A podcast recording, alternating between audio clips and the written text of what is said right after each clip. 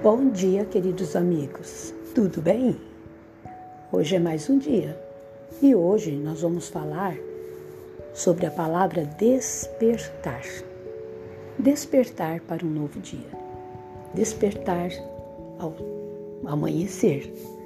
Quando nos levantamos, que seja um dia de muito entusiasmo, de muito querer, de muito gosto, né? Então que a gente esteja preparado, porque um dia é muito significativo.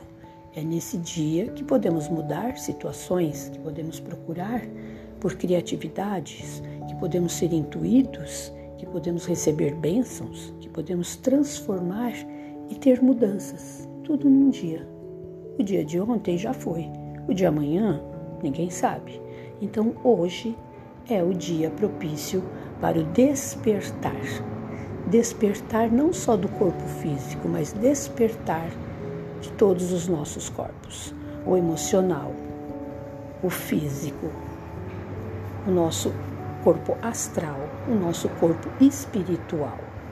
Despertar para um dia melhor, despertar para novas é, oportunidades, despertar para possibilidades e despertar principalmente abrindo janelas novas, janelas da criatividade, janela da amorosidade, as janelas é, do, do bem, das bênçãos, né?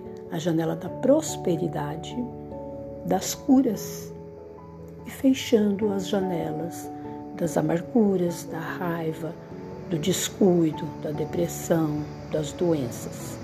Vamos inverter, vamos abrir novas janelas, vamos ser felizes Vamos ser o que viemos para ser.